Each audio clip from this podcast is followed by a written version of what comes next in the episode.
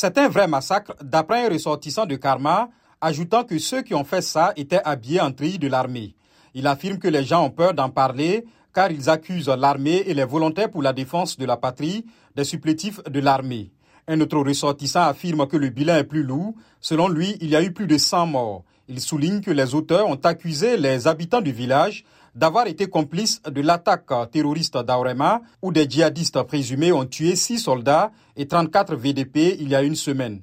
Le procureur du tribunal de grande instance de Waiguya dans le nord, Lamine Kaboré, a indiqué qu'une soixantaine de personnes ont été tuées par des personnes arborant des tenues des forces armées nationales dans le village de Karma.